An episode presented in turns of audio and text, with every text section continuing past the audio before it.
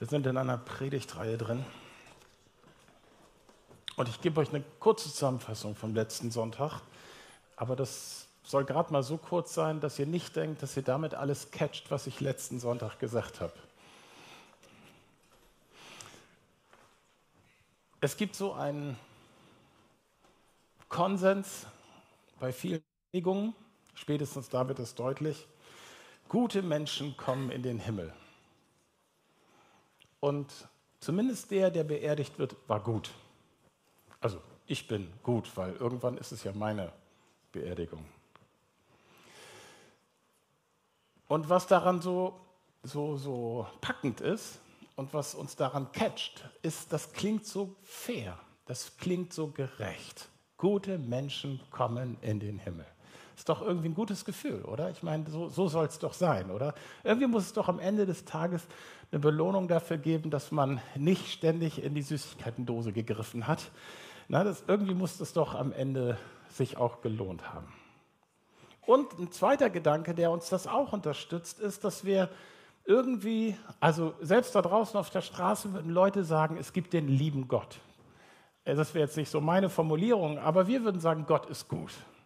Und irgendwie, ne, dass gute Menschen in den Himmel kommen, also in den Himmel, also da, wo Gott regiert, dann würden wir sagen, ja, Gott möchte natürlich umgeben sein von guten Menschen. Er ist doch selber gut. Das ist doch irgendwie logisch. Das passt doch irgendwie zusammen.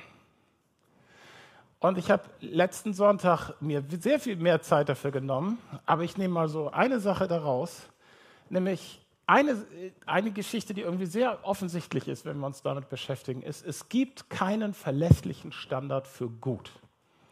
Es gibt keinen verlässlichen Standard. Das, was Leute vor tausend Jahren für gut gehalten haben, finden wir heute schrecklich.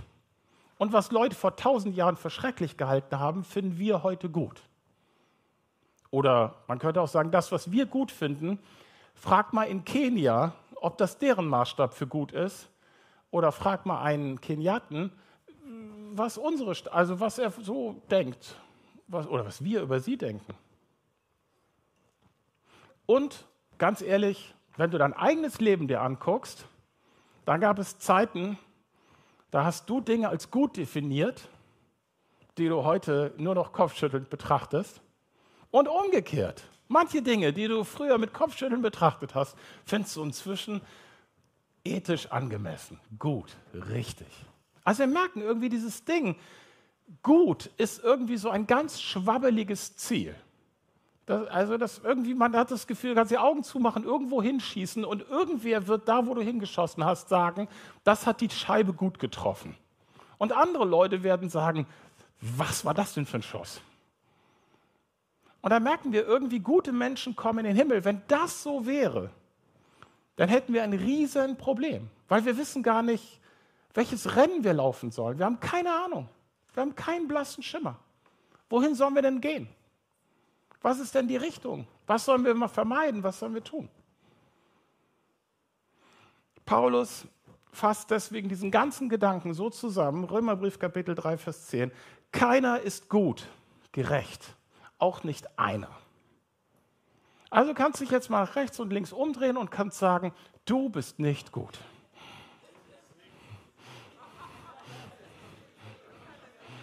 Es ist immer ein bisschen leichter, das den anderen zu sagen, als sich das selber zu sagen, oder? Ich meine irgendwie, ne, vom, so, ne, das. Okay. Also ihr merkt, ne, irgendwie so, das, es funktioniert nicht. Und Jesus selber macht das ganze Ding noch schwieriger. Es gibt eine ganz bekannte Predigt von Jesus, die Bergpredigt, Matthäus Evangelium, Kapitel 5 bis 7. Und man kann da, also wenn man das so zusammenfassen will, ne, jetzt nicht so in Überschriften, sondern ein bisschen so, was, wie hat er da geredet? Dann ist der Grundtenor dieser drei Kapitel ungefähr folgender. Bisher dachtet ihr, das ist gut, ich sage euch aber, das ist gut. Und das macht er immer wieder. Die haben euch früher das da erzählt, ich erzähle euch das. Und das macht er also in diesen drei Kapiteln ungefähr zwei Kapitel lang. Immer wieder. Ihr wisst doch, was euch, ne, was der Standard ist. Nee, nee, nee, nee, nee. Das ist der Standard. Und das Witzige ist, die Leute haben das gecheckt. Also es gab dann Situationen, wo seine Leute, die mit ihm rumgelaufen sind, gesagt haben, du, äh, dann, dann, dann kommt ja gar keiner in den Himmel. Und man kann sich vorstellen, wie Jesus mit einem leichten Grinsen gesagt hat, ja, das stimmt, es war. Das stimmt. Wenn Jesus recht hat mit falsch und gut, erfüllen wir die Anforderungen für ein gutes Leben nicht. Wenn Jesus recht hat mit falsch und gut, erfüllen wir nicht die Anforderungen für ein gutes Leben. Wir schaffen es nicht.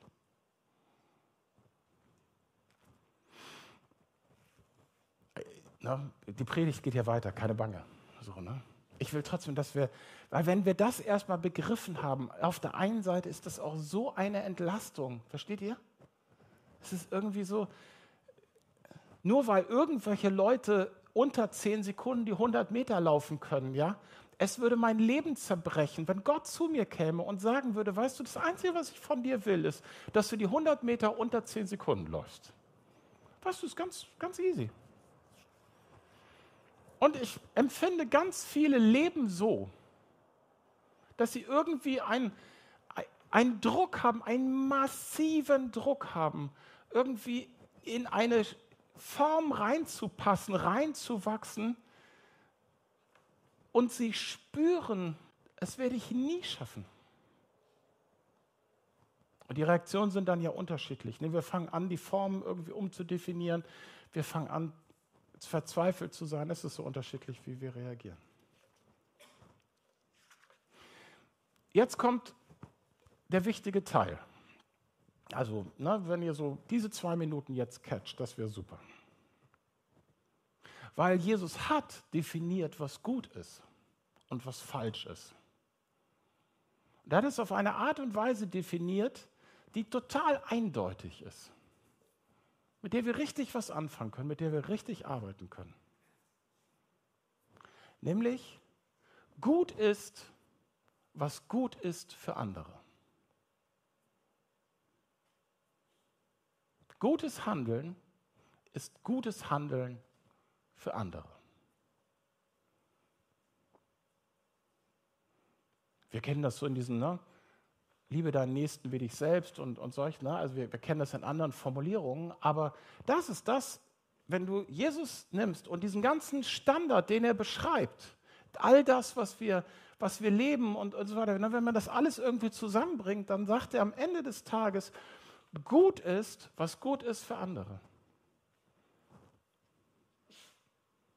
Und das hat eine massive Konsequenz. Wenn du andere nicht gut behandelst, wenn du andere nicht gut behandelt hast, dann kommst du nicht in den Himmel. Also wir blenden jetzt mal die Kinder aus, weil die ja jetzt hier nicht da sind. Ne? Wir wenden uns jetzt mal nur an Erwachsene. Ne?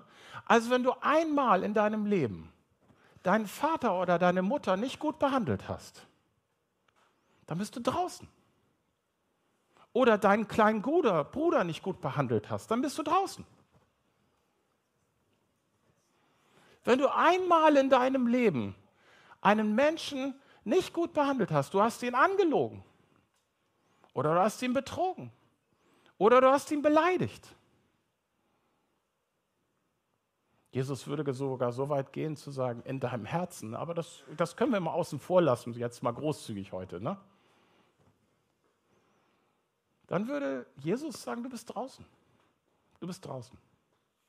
Ich bin draußen. Also die Frage der Sünde ist, hast du Menschen schlecht behandelt? Das ist die Sündenfrage, die uns die Bibel gibt, die uns Jesus gibt. Und das ist krass, weil das vor Jesus keiner so gemacht hat. Und ich möchte jetzt erstmal alle herzlich willkommen heißen, die so als Kirchengeschädigte hier bei uns sind oder als Gäste. Und wenn du denkst, hey, ich kenne Leute, die nennen sich Christen, aber die machen Folgendes, ja, und irgendwie, das finde ich ein bisschen unglaubwürdig, so, dann würde ich sagen, ja, herzlich willkommen, Gott findet das auch unglaubwürdig. Tatsächlich, Gott misst unser Verhalten daran, wie es bei anderen Leuten landet. Was es mit anderen Leuten macht. Fühlen sich andere Menschen dadurch gesegnet oder fühlen sich andere Leute dadurch geschreddert? Wir denken, wir laufen durchs Leben und denken, ey, wir müssen, wir müssen irgendwie richtig leben. Und das ist ein ganz nebulöses, komisches Ziel. Das Spannende ist, es wird super klar, dieses Ziel, wenn wir merken, die Frage ist nicht, bin ich gut oder nicht, sondern ist das gut für mein Gegenüber oder nicht? Da wird es auf einmal ganz klar. Da merken wir, da, da ist Handlungsfreiheit da oder wir haben auch keinen Bock. Das ist die andere Seite.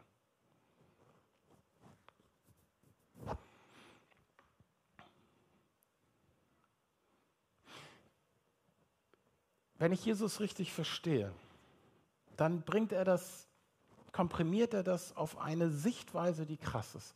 Jesus redet nämlich Gott als Vater an. Jesus spricht Gott als Vater an. Und deswegen kann ich das, was ich gerade gesagt habe, noch mal klarer machen. Wenn du dich versündigst gegen einen Menschen, den Gott liebt, versündigst du dich gegen Gott. Das ist da seine Sicht auf Menschen. Ich habe Kinder und ich könnte mir vorstellen, dass es nicht ganz leicht für dich sein könnte, mit mir befreundet zu sein, wenn du meine Kinder schlecht behandelst. Das könnte kompliziert werden, vorsichtig formuliert. Ich komme mit vielem zurecht, was mich angeht. Aber wenn es um meine Kinder geht, ist die Situation ein bisschen anders. Und Gott ist der Vater im Himmel. Hast du jemals einen Menschen schlecht behandelt, dann bist du verloren. Gut ist, was gut ist für andere.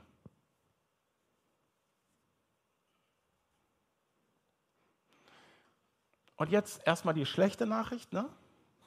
Wir sind verloren. Das ist die schlechte Nachricht. Die gute Nachricht des Evangeliums, die gute Nachricht, die Jesus verkündigt sehen möchte, wird erst dadurch so richtig gut, dass wir die schlechte Nachricht verstanden haben, wirklich verstehen. So richtig in der Tiefe verstehen. Wir sind verlorene Menschen. Und es kommt noch ein bisschen krasser. Wie gut ist denn gut genug? Na, das ist ja so eine philosophische Frage, die haben die Leute schon richtig umgetrieben, bevor Jesus gekommen ist. Gab es diese Frage schon, die war schon unterwegs und, und Leute haben das gar nicht richtig fassen können, wie gut ist gut genug. Niemand war in der Lage, das so richtig zu beschreiben. Eben aus dem Problem heraus, die ich vorhin nur angedeutet habe. Was ist denn gut genug? Wie gut ist gut genug? Und Jesus ist der Erste, der eine richtige Antwort gibt. Jesus ist der allererste in der Menschheitsgeschichte, der eine präzise Antwort gibt. Seine Antwort ist, wie gut ist gut genug? Jesus. Jesus sagt, ich bin die Definition für gut.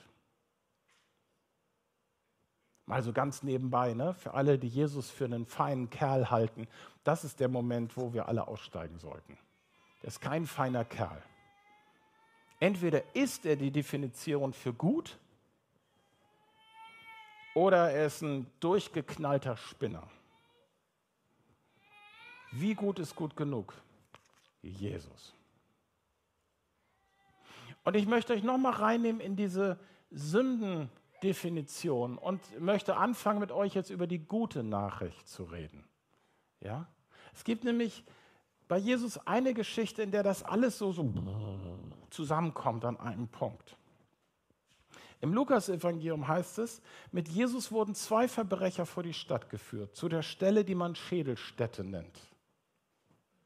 Dort wurde Jesus ans Kreuz genagelt und mit ihm zwei Verbrecher. Der eine rechts, der andere links von ihm.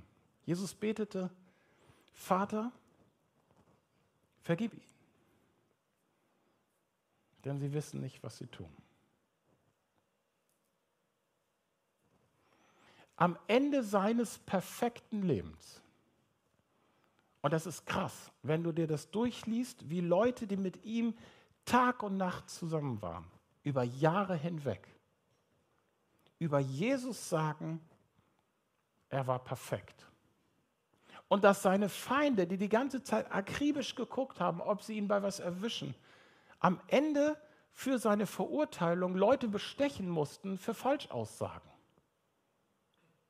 weil sie nichts gefunden haben. Dieser Jesus in den letzten Stunden seines Lebens, da betet er nicht, dass uns so alle unsere Schuld vergeben wird. Und du weißt ja, ne, der, der kleine Michel, ne, der hat doch immer geklaut. Und ich weiß auch, dass die Luise für Mathe, zumindest in der achten Klasse, nicht angemessen gelernt hat. Und jetzt könnt ihr alle eure Sachen da so einfüllen. Die, das, das Boot ist riesig, in das wir da was reinpacken können. Sondern das, was Jesus hier macht, ist, dass er konfrontiert mit einer Beziehungssünde. Sie versündigen sich an ihm. Sie versündigen sich an ihm. Und er bittet seinen Vater im Himmel und sagt, vergib ihn vergib ihn. Das, was wirklich schlimm ist, ist, was wir anderen Menschen antun. Das, was wirklich gut ist, ist das, was wir anderen Menschen antun. Jesus betet, vergib ihnen, denn sie wissen nicht, was sie tun. Das, was sie jetzt hier gerade machen, mit mir.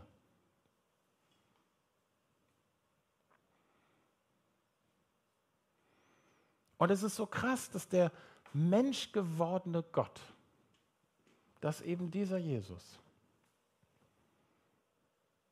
so auf den letzten Metern für mich beten kann, weil er weiß, der Vater im Himmel ist zornig. Der Vater im Himmel nennt das, was wir tun, Sünde. Und es, es schmeißt uns raus. Es verdammt uns. Es ist das letzte Urteil darüber, dass wir versagt haben. Und Jesus betet, vergib ihn. Vergib ihn. Selbst dieses Krasse hier.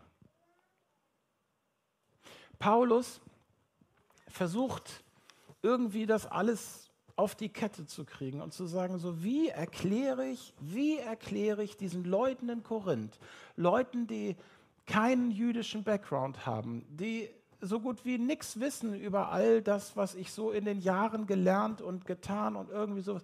Wie kriege ich das hin, denen zu erklären, was für sie die gute Nachricht ist? Paulus schreibt, als Botschafter von Christus fordern wir euch deshalb im Namen Gottes auf, lasst euch mit Gott versöhnen. Und das bitten wir in Christi Namen, an Christi Stadt. Ihr seid getrennt von Gott. Und jetzt kommt ein Christ um die Ecke. Paulus oder Sven oder wer immer das bei dir ist. Und wir bieten an, es gibt eine Versöhnung mit Gott. Das ist die gute Nachricht. Es gibt eine Versöhnung mit Gott.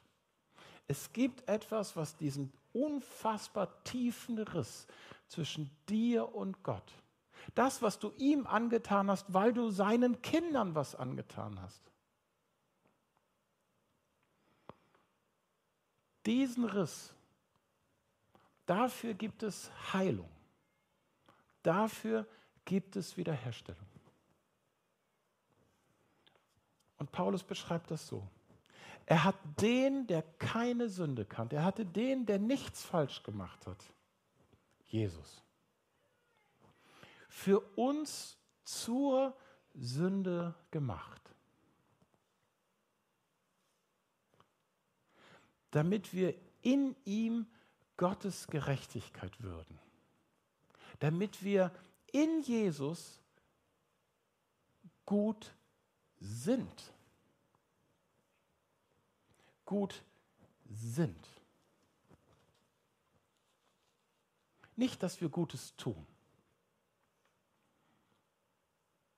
sondern er hat den, der keine Sünde kannte, für uns zur Sünde gemacht. Er hat ihn hingerichtet an unserer Stadt, für uns. Er hat ihn getötet an unserer Stadt, damit wir gut sind in seinen Augen. Wir denken, bei der Sache zwischen Gott und uns geht es um Dinge, die wir tun. Und Gott kommt hier um die Ecke und sagt, nein, nein, nein, nein, nein, nein, nein. Also, nein. Es geht um das, was er getan hat, was schon getan ist. Gott sieht dich und sieht, dass du gut bist. Weil deine Sünde verurteilt worden ist damals an diesem Kreuz. Er hat dich zu etwas anderem gemacht. Du siehst das nicht, du spürst das nicht. Ja, das ist Christsein, dass das so, so langsam in unsere Seele sickert. Dass wir mehr und mehr reinfinden in eine Dankbarkeit, dass wir merken, boah, ey, ich erkenne immer tiefer, was ich Gott eigentlich angetan habe und wie ich ihn beleidigt habe, in dem, wie ich mit Menschen umgehe. Und noch tiefer hoffentlich erkenne ich, und er hat alles gut gemacht.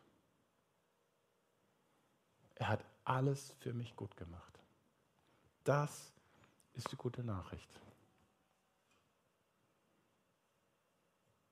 Auf einen Satz komprimiert, nicht gute Menschen kommen in den Himmel, Menschen, denen vergeben ist, kommen in den Himmel. Nicht gute Menschen kommen in den Himmel. Menschen, denen vergeben ist. Versuch nicht in der Ewigkeit das Himmelstor aufzuschließen mit all deinem tollen Ton. Das Tor bleibt zu, versprochen. Aber was du machen kannst, ist, dass du vor diesem Tor stehst und dass du sagen kannst, einer hat für mich bezahlt. Einer hat für mich sein Leben hingegeben. Jesus. Wir kommen in den Himmel, weil uns vergeben ist und nicht, weil wir gut sind. Die Frage, die ich über diese Predigt gestellt habe, ist die Frage, ist Gott wirklich gut? Und die Antwort, die ich euch heute geben möchte, ist, wenn Gott wie Jesus ist, dann ist er wirklich gut. Und er ist es. Er ist wie Jesus, denn er ist Jesus.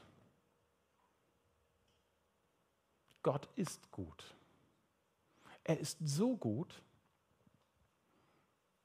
dass er einen Weg gefunden hat, uns zu finden und zu retten. Dass er einen Weg gefunden hat, all das, was uns verdammt, was uns kaputt macht, auf sich zu nehmen, damit zu sterben, in den Tod zu gehen. Und auferstanden von den Toten, uns sagen zu können, es ist alles vorbei. Alles vorbei. Es ist getan es ist geschehen. Ich bete mit uns.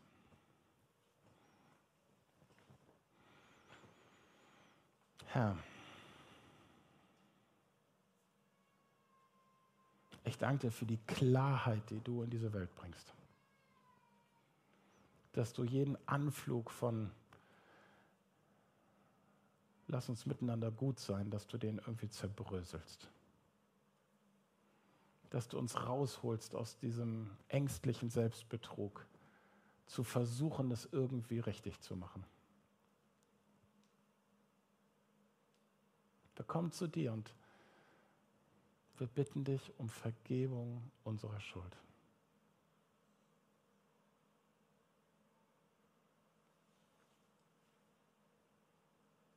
Und wir legen dir die lange, lange, lange Reihe der Menschen hin, denen wir nicht Gutes erwiesen haben. Die uns egal waren oder Schlimmeres.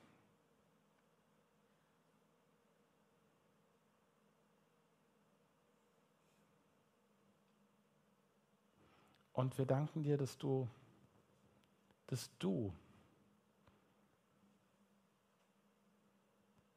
ihre Stelle einnimmst.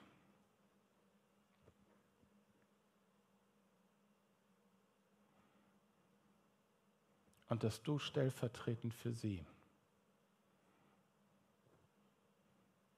Vergebung aussprichst über unserem Leben.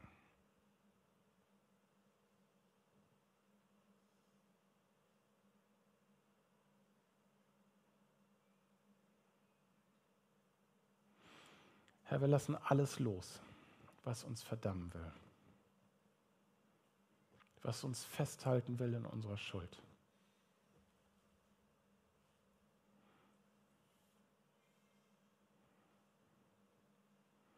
Wir wollen neu hoffen und glauben und ergreifen, dass all das, was gegen uns steht, all das, was gegen uns bezeugt, dass das gestorben ist mit dir.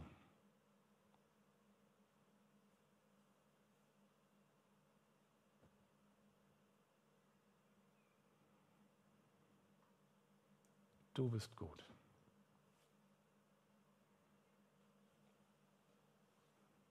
du allein.